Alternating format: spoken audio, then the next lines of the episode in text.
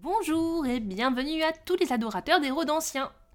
Je suis Gru, je présente Potirongeur, c'est votre référence 100% que note au sein du Calvin Ball Consortium.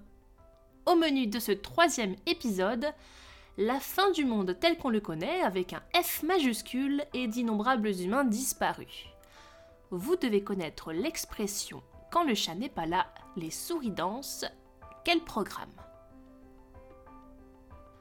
Avant toute chose, une piqûre de rappel s'impose. La fois précédente, nous avons abordé la thématique du rongeur intelligent. Si vous êtes nouveau par ici et que vous l'avez manqué, n'hésitez pas à rattraper votre retard, d'autant plus qu'il constitue une belle amorce pour le sujet d'aujourd'hui.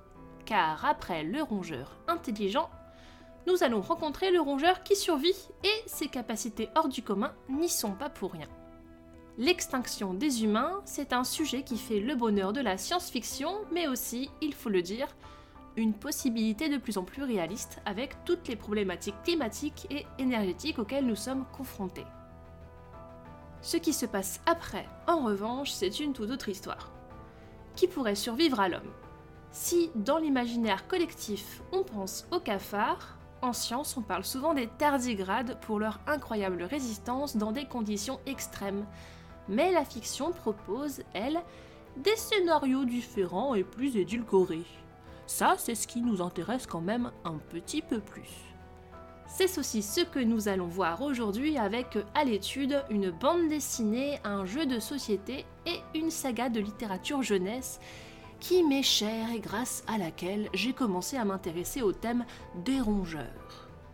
Un savant fort sage, euh, du nom de Zali pour ne pas le citer, a dit un jour que plus un hamster est petit, plus ses aventures sont grandes et, ma foi, il n'avait pas tort.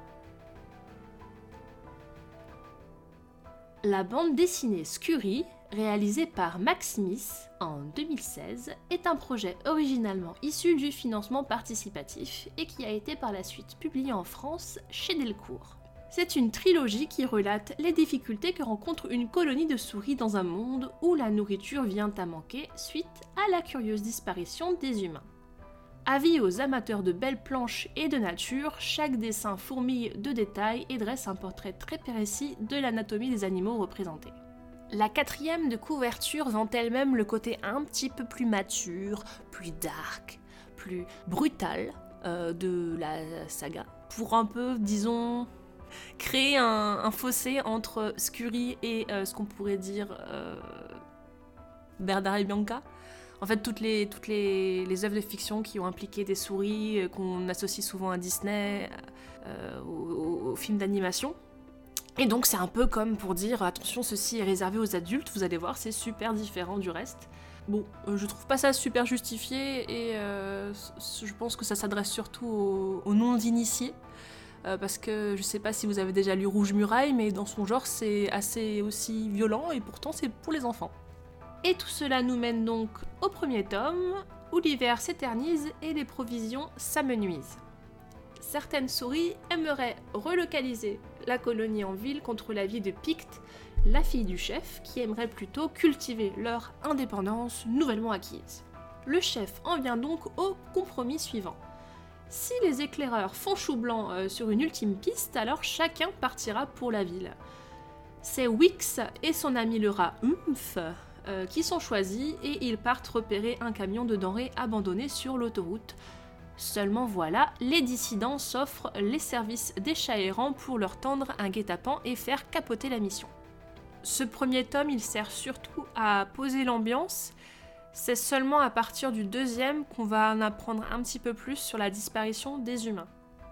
La souris Wix y rencontre notamment l'élan Atlas, qui lui fait un petit cours d'histoire en lui racontant la légende de la gardienne, une ours, euh, qui veillait à l'époque sur les bois et dont le sommeil aurait mis la faune en perdition. Le monde, ce monde en tout cas post-apocalyptique, il repose donc sur des fondations euh, de contes et d'épopées. Il y a même un trio de renardes sorcières, des sortes d'oracles à leur manière, euh, qui voient en Wix la représentation du héros ou bien du chevalier qui est voué à sortir le royaume des ténèbres. Dans le troisième et ultime tome, c'est là que le lecteur est amené à considérer cette fable en parallèle d'éléments plus tangibles. Euh, on apprend qu'il y a eu euh, avant cela une guerre civile en ville, et ensuite partout dans le monde. La ligne de dialogue, puis un jour, dans leur folie, ils ont déclaré la guerre aux étoiles elles-mêmes, permet d'imaginer euh, l'usage de missiles et peut-être même de missiles atomiques. Les animaux ont vu donc les impacts en forme de champignons et les ont interprétés à leur façon. Ils parlent d'une louve de feu dont le hurlement a détruit les bâtiments humains et la meute a dévoré tous les humains. Pour citer le texte. Bref, la guerre, les bombes, le souffle toxique, on comprend que les humains ne risquent pas de revenir. Tout ce qui faisait partie du règne des bipèdes appartient au passé, la raison y compris. Le récit est ponctué euh, de légendes, comme je l'ai déjà évoqué euh, auparavant, mais aussi d'apparitions que vous pourriez aussi appeler peut-être hallucinations, euh, dont Wix est la principale victime. Ce sont des fantômes de son affrontement avec les chats errants qui reviennent ponctuer le récit euh, et pour essayer de lui faire perdre à la fois son espoir et sa confiance en soi. Cet écart, il est laissé par l'imaginaire, il permet d'élever euh, les rongeurs un cran au-dessus de leurs conditions. Parce que en se triomphant du mal, entre guillemets, ils évoluent et apportent prospérité à la nouvelle ère qui s'annonce. On pourrait même dire qu'ils instaurent un nouvel ordre, entre guillemets, des très grosses guillemets. Mais est-ce que je sais pas trop dire ça autrement? Et ça, ce sont les renardes toutes fières qui l'annoncent. Elles ont vu juste, euh, effectivement, Wix triomphe euh, du mal. Et ensuite, euh, elles sont aux premières loges pour voir cette nouvelle société s'élever.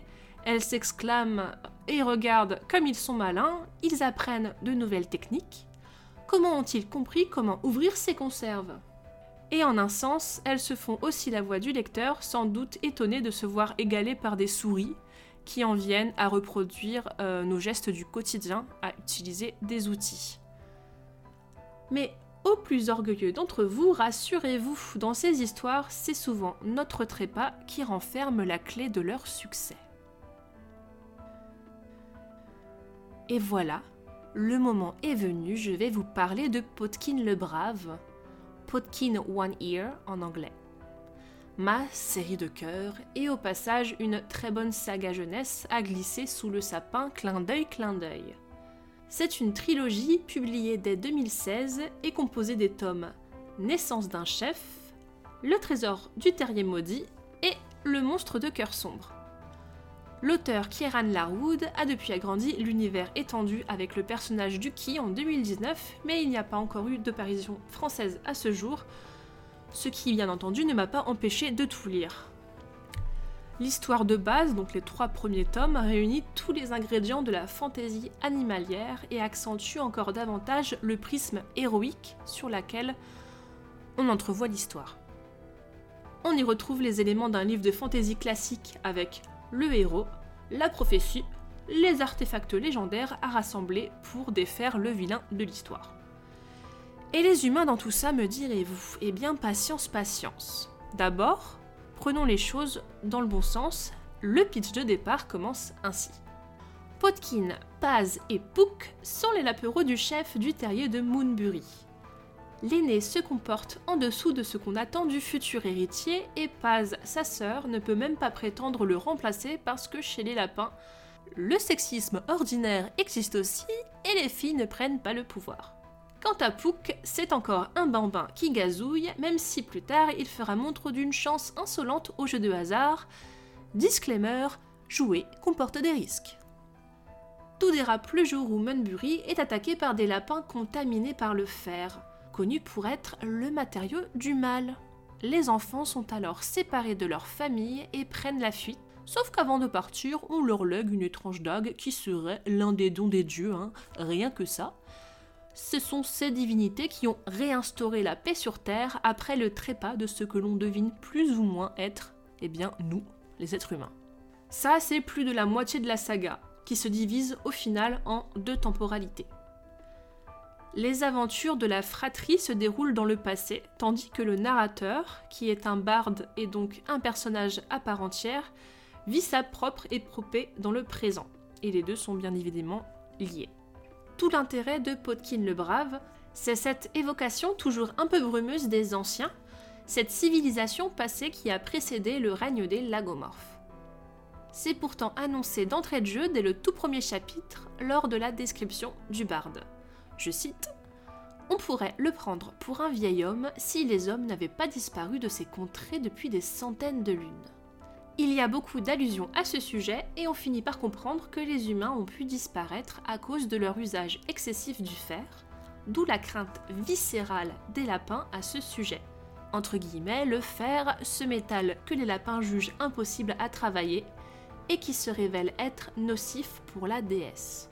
Eh bien, ce fer, il transforme les lapins en bêtes dénuées de libre arbitre à la botte de Gormalek, le grand vilain, ainsi que leurs bêtes de somme et leur habitat, pour ainsi dire, empoisonnés. C'est pour ça que les lapins se disent entre eux qu'il ne faut pas creuser trop profondément, car le fer en jaillit comme une statue vivante qui ensorcelle le terrier. À bien y penser, ce discours n'est pas sans rappeler les dangers des exploitations minières, des forages, du gaz du schiste, par exemple, euh, toutes ces matières premières qui représentent un intérêt pour l'industrie, mais dont l'extraction s'avère désastreuse d'un point de vue environnemental. Pour en revenir aux humains, justement, c'est au cours du troisième tome qu'on obtient la plupart des réponses à nos questions. Après avoir relu les trois livres en prenant des notes, je suis donc en mesure de vous faire une petite description euh, du portrait que l'on dresse des humains, et ça bien sûr, euh, ce sont des citations. On dit qu'ils sont de hautes silhouettes élancées, aux têtes rondes, dénuées d'oreilles. Des êtres de grande taille, dépourvus d'oreilles, avec leurs longs doigts en pâte d'araignée, leurs petits yeux et leurs drôles de museau. Regardez-vous dans le miroir, je vous jure que c'est ressemblant. Le monde que ces anciens ont connu est quant à lui décrit comme un monde disparu à jamais, englouti par le temps et la forêt qui poussait autour. On en apprend aussi davantage sur comment dire le leg, le leg des humains vis-à-vis des prochaines civilisations, ce qu'ils ont laissé pour on va dire un peu réparer les pots cassés en résumé, comme de nombreuses euh, autres œuvres post-apocalyptiques, ce sont les humains qui ont précipité leur propre fin sur Terre, en l'occurrence en abusant d'une technologie un brin mythique alors qu'ils n'avaient même pas toutes les clés en main. Ce monde d'après, où règnent en maître les lagomorphes, me fait penser d'une certaine manière à la saga euh, Les Chroniques de Shannara et plus particulièrement à son adaptation euh, télévisée que j'ai regardée sur Netflix. et pourquoi donc? Eh bien, euh, dans les deux cas, on part d'un monde humain qui garde quelque chose de relativement tangible pour nous, et on se retrouve au final avec une évolution fantastique euh, qui fait suite à la disparition des humains euh, comme on les connaît. Donc, dans les chroniques de Shannara, on trouve un monde post-apocalyptique, régi par les elfes et la magie, tandis que dans Popkin le Brave, les lapins sont devenus l'espèce dominante, si ça se dit. Et il y a toute une histoire de divinité, de magie, de prophétie euh, qui nous semble un peu euh, en décalage avec le passé que cette terre a connu. Au final, des siècles après la disparition des humains, il ne reste que quelques ruines recouvertes de végétation, euh, un petit peu comme le monde extérieur dans le, dans le jeu vidéo Stray, où on incarne justement un chat dans le monde d'après à la différence euh, qu'une des espèces animales présentes de leur vivant a à son tour évolué. Voilà, les lapins. Les lapins parlent, ils marchent sur deux pattes, ils utilisent des outils et ils font preuve autant de conscience que d'intelligence. Mais malgré euh, le manque de connaissances euh, totales qu'ils ont par rapport aux humains, ils reproduisent tout de même les mêmes torts, comme l'avidité, comme le sexisme, puisque Paz n'est pas autorisé à succéder à son père à la tête du terrier, hein, malgré que ce soit la plus qualifiée. Mais c'est une chose qui sera contredite euh, dans le troisième tome, parce qu'on y découvre que les tout premiers terriers n'étaient pas régis par de telles lois. En témoigne la citation Cette règle que tu détestes tant, celle qui prétend que seuls les mâles sont habilités à être chefs, a peut-être été inventée. Alors certes, les problèmes subsistent, mais il reste un petit peu d'espoir pour les jours à venir. Pour finir, j'ai souhaité vous parler d'un jeu de société que j'ai depuis une bonne année et auquel je n'ai pas encore pu jouer car le temps me manque. Oui.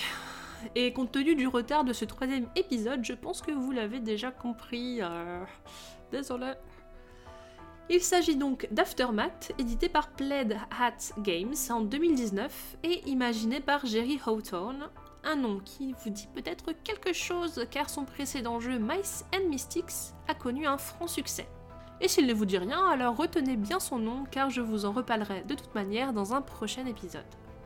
Dans Aftermath, on incarne un personnage parmi un bestiaire assez large où on trouve un cobaye, un campagnol, un hamster et une souris pour ce qui est des personnages jouables, mais euh, on compte aussi des taupes, des opossums ou même un gang de rats, par exemple. Cette joyeuse bande évolue dans un monde post-apocalyptique et doit subvenir aux besoins de sa colonie. Provisions, amélioration, sécurité, etc. Le joueur grossit d'ailleurs les rangs des ravitailleurs pour faire des réserves. Chaque chapitre est illustré d'une carte et euh, le but est de se déplacer sur des cases pour trigger des péripéties en lien avec les histoires de la campagne, ce qui inclut donc un petit côté jeu de rôle. Alors certes, je n'y ai pas encore joué, mais je me suis divulgaché à la fois par nécessité mais aussi par plaisir, hein, à défaut de, lancer les dés. Euh, je me suis divulgaché l'entièreté du scénario. Au fil euh, de l'avancée des joueurs, donc, on peut grappiller des indices sur la disparition soudaine des humains qui ont, je cite, disparu jusqu'au dernier sans que nous ayons la moindre idée de ce qui leur était arrivé. Le seul indice était l'étrange poudre qui flottait partout. En résumé, il ne reste d'eux que des chaussures et des vêtements et l'ensemble du scénario reste pour le moins énigmatique à ce sujet car ce qui importe c'est la survie des animaux et ce qu'ils font de cette nouvelle Cette disparition entraîne effectivement un chamboulement de type organisationnel, une restructuration euh, car ceux qui étaient auparavant les cibles des prédateurs sont devenus eh bien, un petit peu plus supérieurs comme leurs prédécesseurs. Hein. ils le disent eux-mêmes qu'ils se rapprochent davantage des humains et eux qui comptaient justement sur ces humains qui tantôt les nourrissaient, qui tantôt les chassaient, se sont découverts des facultés mentales latentes qui impliquent donc une intelligence animale supérieure et sur ce point on converge en direction de la plupart des observations faites jusqu'à présent avec les autres œuvres justement c'est donc ériger une colonie bâtie avec les outils que les humains avaient laissés derrière eux. Les habitants de cette colonie disent vouloir bâtir un monde meilleur ensemble à partir des ruines dont nous avons hérité. Qu'en est-il de ce nouveau monde justement? Je l'ai trouvé plutôt amusant en dépit de cette atmosphère d'urgence perpétuelle qui pèse sur les personnages, et il y a des éléments qui m'ont particulièrement marqué. Fermez les yeux et imaginez notre monde laissé comme dévasté, ouvert aux quatre vents. L'eau courante est contaminée et pourrait s'embraser au contact d'un briquet, tout ça à cause d'une déchetterie douteuse. Voici le monde que les humains ont laissé derrière eux et il semble ne plus rien en rester. Mais si vous vous munissez d'une loupe, si vous approchez un peu davantage, vous pourriez voir des geckos perchés sur des rhinomotos filé à toute allure Ou bien de ce côté-là, une mère opossum et ses enfants armés jusqu'aux dents avec des fronts, des lances et des pistolets. Et là-haut, sur les toits des bâtiments, des snipers de haute volée qui ont des punaises dans leurs chercheurs. Et je parle bien des insectes et non de la punaise que vous trouvez dans votre bureau. C'est un monde dangereux, où les survivants se raccrochent à ce qu'ils peuvent. La preuve. Un distributeur de snacks y est érigé au rang de divinité, Chacun y apporte son offrande, les élus obtiennent à manger, et les indignes voient leurs produits rester coincés et sont couverts de honte. Ça, pour le coup, on connaît bien. Et c'est intéressant de voir quelles croyances, quels mythes et quelles légendes peuvent s'élever d'un monde où tout est à reconstruire. Les machines d'aujourd'hui sont les reliques de demain. Car outre leur potentiel en termes d'imaginaire, ces œuvres post-apocalyptiques représente aussi l'occasion de méditer sur le devenir des humains et de ce qu'on se plaît à appeler notre héritage, entre guillemets, tant culturel que technologique ou environnemental. C'est tantôt une aubaine pour ces personnages anthropomorphes, parce qu'il y a des outils, parce qu'il reste des stocks de nourriture, ou des abris fonctionnels, tantôt une catastrophe, parce qu'ils peuvent tomber sur des tapettes à souris, euh, ou bien euh, être les victimes d'un problème de pollution. C'est une vue à petite échelle qui cherche à donner du sens à ce qu'on vit aujourd'hui. Or, il se trouve que les rongeurs s'y prêtent très bien, et sont suffisamment petits pour détourner tous les objets du quotidien. Le rongeur post-apocalyptique, c'est un MacGyver puissance 1000. Et voilà, ce troisième épisode met un point final à notre exploration du futur animal, pour ainsi dire. Il n'est pas exactement tel que je l'avais pensé au départ, pas suffisamment travaillé, mais pas d'inquiétude, nous nous retrouverons d'ici deux mois, trois pour être large, avec une nouvelle thématique qui fleurera bon la pipe en bois, symbole par excellence du détective et objet d'un autre temps. L'occasion idéale pour parler enquête et histoire, ce sera le fil rouge des deux épisodes à venir et j'espère bien que vous serez au rendez-vous. D'ici là, entamez la nouvelle année du bon pied et surtout prenez soin de vous. Si jamais vous passez les fêtes seuls, pourquoi ne pas écouter l'un des autres podcasts du Calvin Ball Consortium? Je pense notamment au podcast Variante pour deux, le podcast pour deux joueurs et pas plus. Si vous ne savez pas par quoi commencer, l'épisode sur le jeu euh, Bunny Kingdom est très bien et en plus, il saura faire le lien entre nos deux podcasts. Sur ce, puissent les rongeurs vous porter bonheur. À bientôt!